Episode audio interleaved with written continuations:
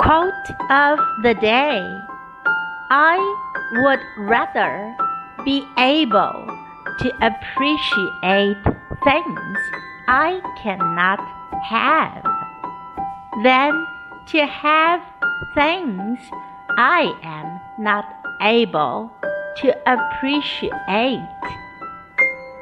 By Elbert Hubbard.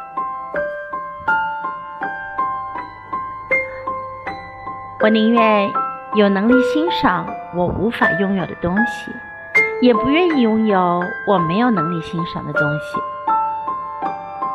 I would rather be able to appreciate things I cannot have than to have things I'm not able to appreciate. Word of the day appreciate. Appreciate. 欣赏、赏识、重视。 Appreciate